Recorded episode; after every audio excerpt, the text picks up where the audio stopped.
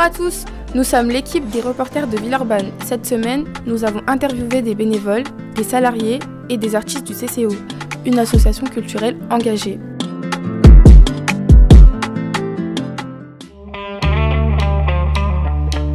Le CCO de la Rayonne se construit petit à petit pour recevoir son nouveau public. On vous fait la visite en avant-première, soyez bien concentrés.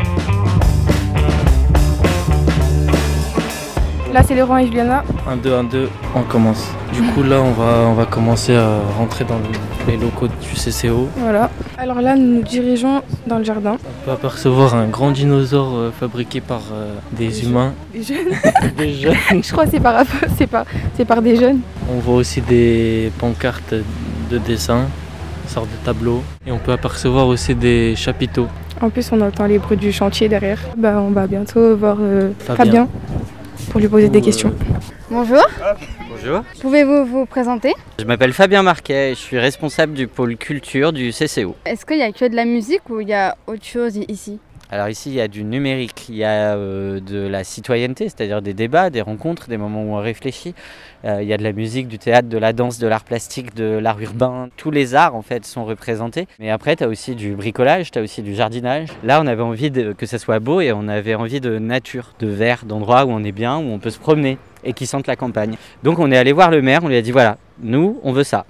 Là, et en fait, on est allé le voir en lui disant on a besoin d'une petite ville. Le maire a dit ok, sympa, euh, ça coûte euh, beaucoup trop cher, mais j'adore le projet. Et donc là, il va nous mettre euh, en relation avec, ça se complique, un groupement d'intérêt économique dont il est président. Ce groupement, c'est quatre entreprises qui gèrent du logement social. Aujourd'hui, on va donc, avec ces quatre entreprises-là, rénover tout le linéaire, c'est-à-dire le terrain, il part de là-bas, du rond-point, et il va jusqu'à la salle de spectacle dans laquelle on va aller tout à l'heure, donc qui est très loin là-bas.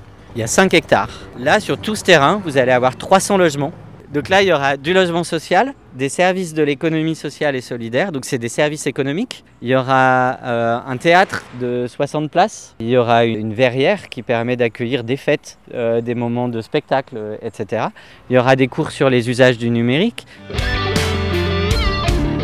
Moi, je suis Adrien Pujol et je suis le médiateur numérique du CCO. Quel est votre rôle dans l'association? Ce que je fais, c'est que je fais des ateliers pour réduire ce qu'on appelle la fracture numérique. Concrètement, c'est des cours d'informatique pour les débutants, euh, pour des adultes qui ne maîtrisent pas forcément euh, les outils numériques, les téléphones portables, les ordinateurs.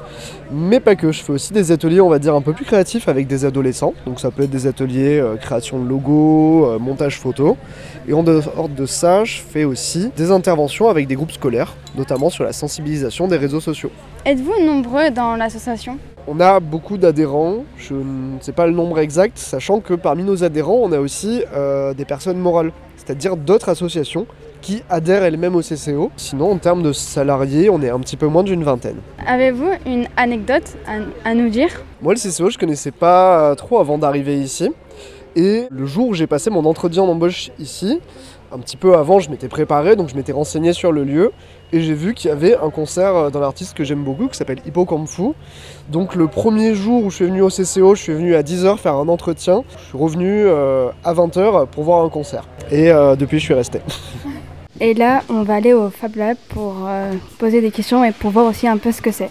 Est-ce que tu peux nous expliquer comment ça marche? Alors bah, une imprimante 3D, ça marche sur le même principe qu'une imprimante. En fait, on va avoir euh, du plastique qui va être fondu à une autre température, donc il va devenir liquide, et la machine va point par point positionner ce plastique, puis le superposer par couche, pour finalement former une forme. L'avantage du plastique, c'est qu'une fois que c'est chauffé, quand ça refroidit, ça durcit, et ça refroidit très vite. Donc on peut imprimer pas mal de choses. Ici, vous pouvez voir, on a des figurines.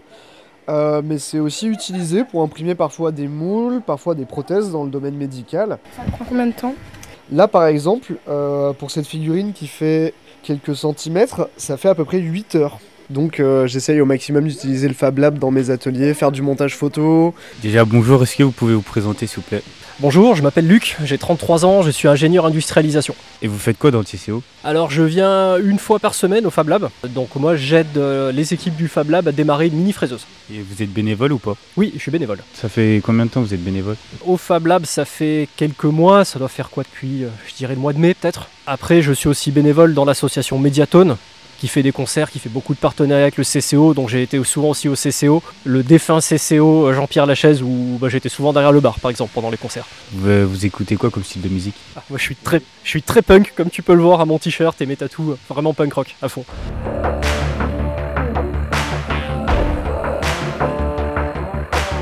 Là, c'est toute cette partie-là qui va être, euh, qui va être rénovée, qui ouvre euh, au mois d'octobre prochain. Et le CCO va avoir une deuxième partie, c'est euh, la partie salle de spectacle dans laquelle je vais vous emmener. Allez